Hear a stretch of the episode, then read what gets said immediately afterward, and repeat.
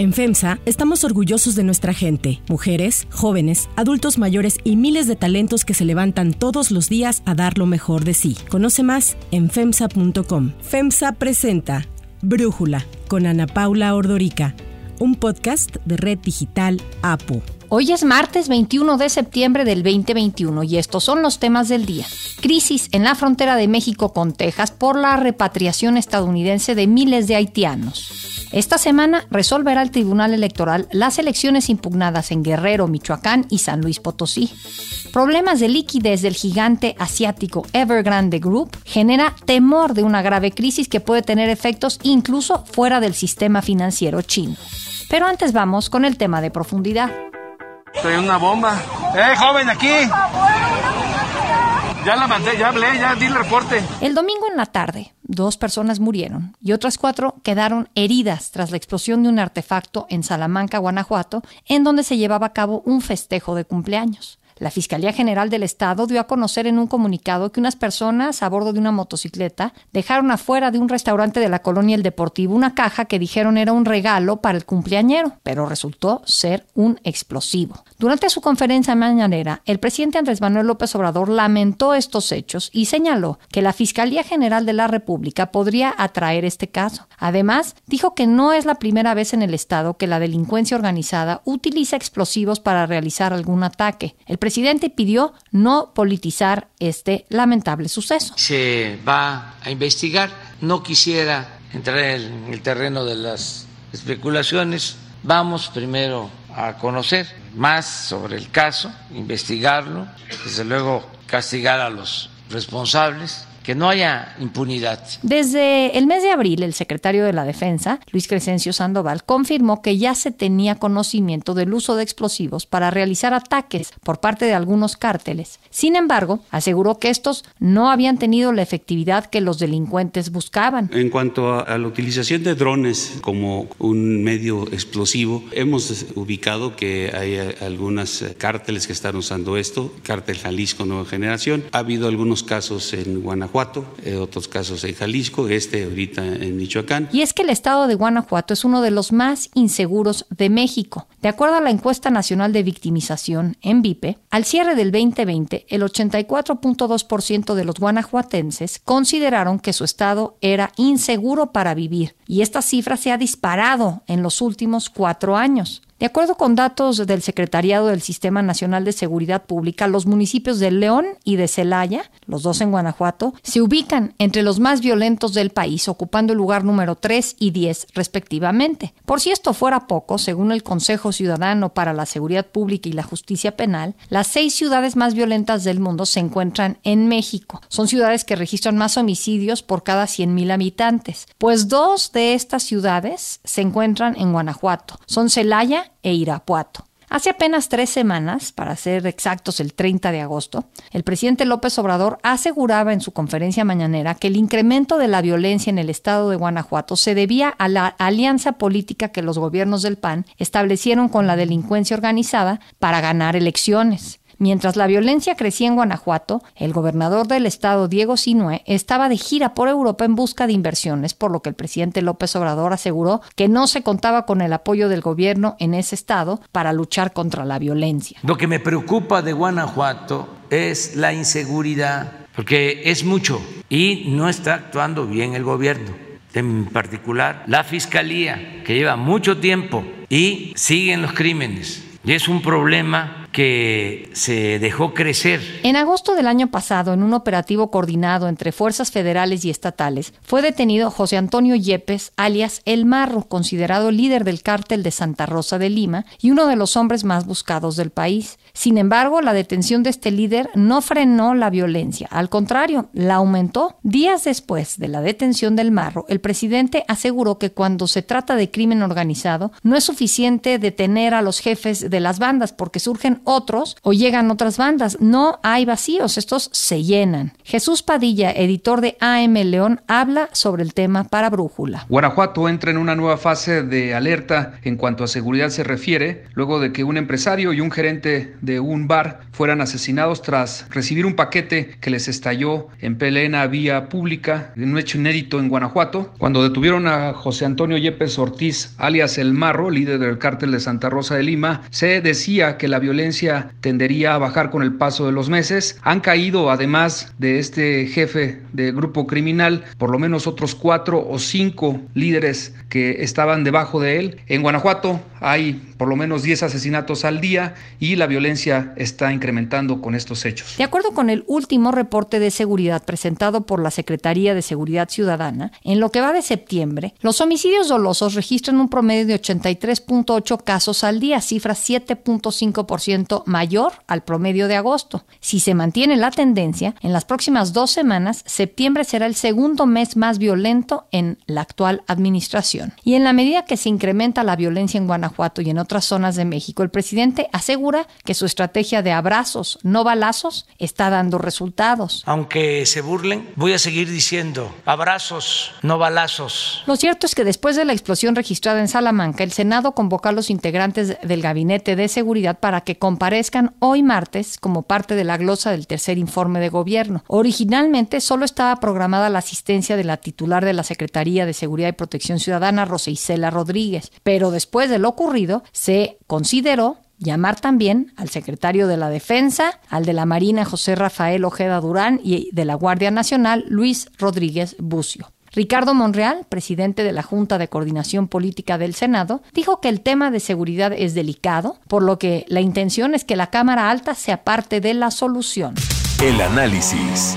Para profundizar más en el tema, agradezco a Alejandro Ope, experto en temas de seguridad, colega en las páginas del Universal, platicar con nosotros. Alejandro, lo que ocurrió este domingo, este explosivo en Guanajuato, ¿tú crees que se puede calificar como terrorismo?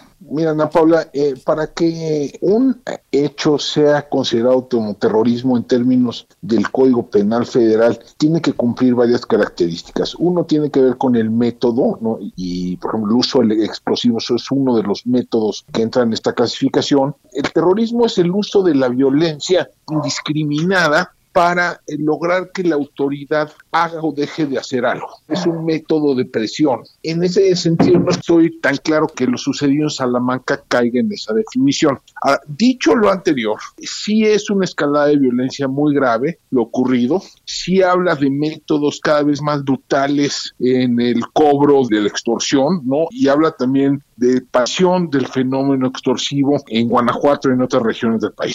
El presidente dice que esto viene ocurriendo desde hace tiempo. Me dio la impresión que señaló la gravedad, porque dijo que la Fiscalía General puede atraer este caso, pero a la vez lo minimizó diciendo que ocurre ya desde hace tiempo y varias veces y pidió que no se politice el tema. ¿Qué opinas de esto? ¿Cómo no politizar algo así? No entiendo. En efecto, digamos, el, actos de esta naturaleza, actos brutales, actos de violencia extrema han venido ocurriendo desde hace un buen tiempo en el país. La propia administración del presidente López Obrador ya hemos tenido varios casos graves. Pienso, por ejemplo, que las masacres ocurridas en Coatzacoalcos o Minatitlán, masacres ocurridas en, en Celaya. Entonces sí ha habido varios, varios hechos graves.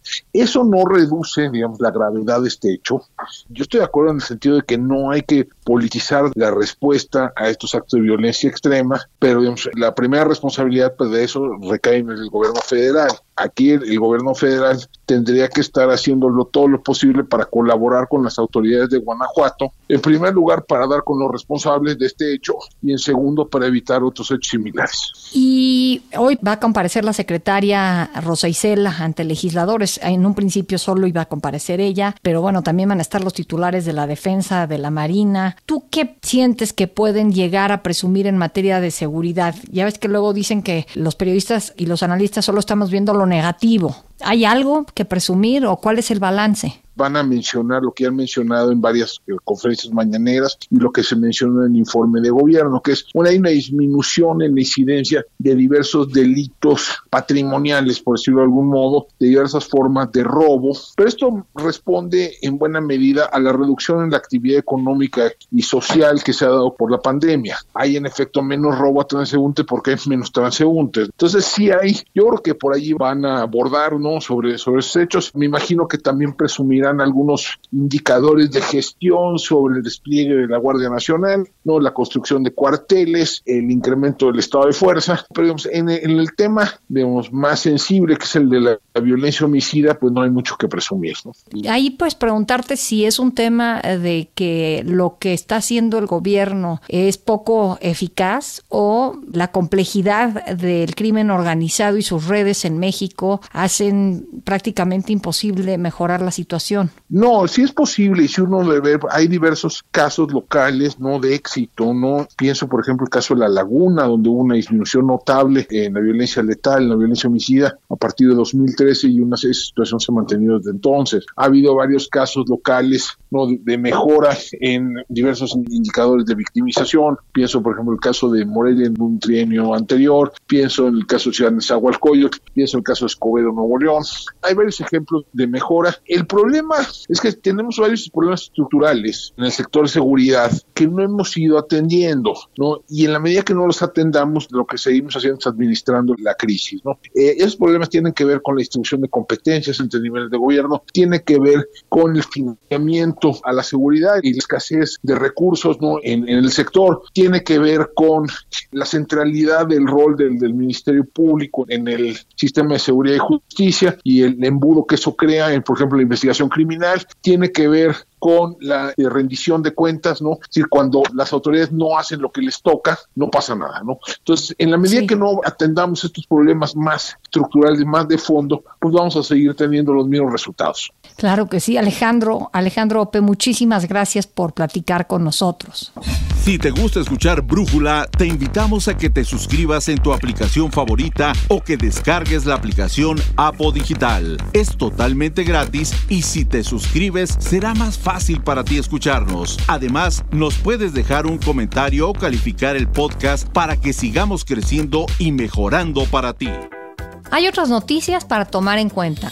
1. Migrantes haitianos. Estados Unidos continúa con la expulsión de migrantes, la mayoría de ellos haitianos que habían llegado a Del Río, Texas y que estaban abajo de un puente, en un campamento improvisado en el que llegaron a estar cerca de 13.000 personas. Los haitianos buscaban acogerse a la extensión del estatus migratorio especial que se conoce como TPS y esto es una promesa que había hecho Estados Unidos en donde había suspendido las expulsiones de migrantes haitianos en situación irregular después del terremoto del pasado 14 de agosto en Haití. Pero el gobierno de Biden dijo que esta extensión la malentendieron los haitianos porque estaba destinada a ciudadanos de países peligrosos o afectados por desastres naturales únicamente para aquellos que estuvieran ya en suelo estadounidense antes del 29 de julio. El domingo comenzaron a operar los vuelos de repatriación desde Texas hacia Puerto Príncipe y estos vuelos continuarán las próximas tres semanas a pesar de la petición de las autoridades migratorias de Haití que piden al gobierno de Biden que no les regresen a sus ciudadanos. El secretario de Seguridad Nacional de Estados Unidos, Alejandro Mayorkas, quien visitó la frontera ayer, dijo a los migrantes haitianos que están siendo mal informados, pues la frontera no está abierta como se les ha dicho y que no habrá otra opción más que repatriarlos. We are very concerned that Haitians who are taking this irregular migration path are receiving false information that the border is open or that temporary protected status is available. I want to make sure that it is known that this is not the way to come to the United States.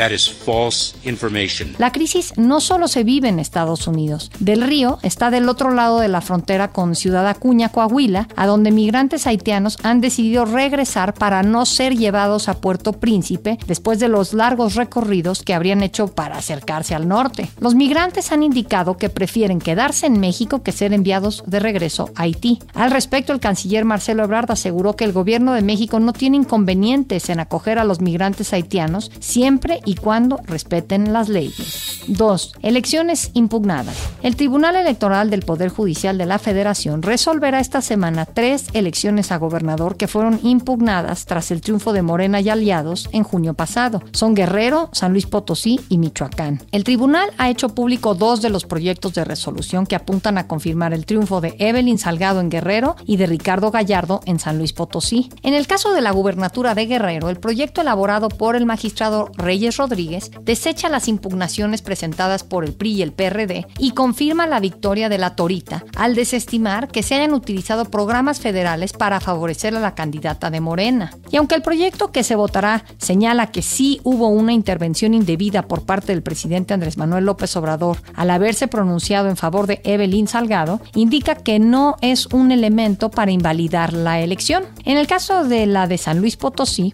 el proyecto que se estará presentando al Pleno del Tribunal y que está a cargo del magistrado Felipe de la Mata Pizaña, también perfila confirmar el triunfo del abanderado del Partido Verde y del Partido del Trabajo. Pese a la impugnación que presentó la coalición Sí por San Luis, se concluye que no se demostraron las irregularidades denunciadas, tales como el beneficio que el candidato habría obtenido de los mensajes de influencers en Instagram el día antes de la elección, o bien que Ricardo Gallardo haya rebasado el tope de gastos de campaña. El tercer caso es la elección a gobernador en Michoacán, que aunque hasta ahora no se ha hecho público el proyecto, se estaría discutiendo esta misma semana. Por ello, la coalición Va por México llamó al Tribunal Electoral a anular la elección al señalar la intromisión de grupos delictivos en favor del candidato de Morena, Alfredo Ramírez Bedoya. 3. Evergrande. El gigante inmobiliario chino Evergrande Group trata de conseguir fondos para pagar los 305 mil millones de dólares que debe. Evergrande se enfrenta a varios problemas. Están próximos a vencer los plazos para que pague los intereses a sus acreedores. Y así se debate la empresa entre una fusión desordenada, un colapso gestionado o la perspectiva menos probable pero no imposible según algunos analistas es un rescate del gobierno. El Banco Popular de China, su Banco Central y el organismo de control bancario del país convocaron a los ejecutivos de Evergrande el mes pasado en una medida muy poco habitual, en la que les advirtieron que debían reducir los riesgos de su deuda y priorizar la estabilidad.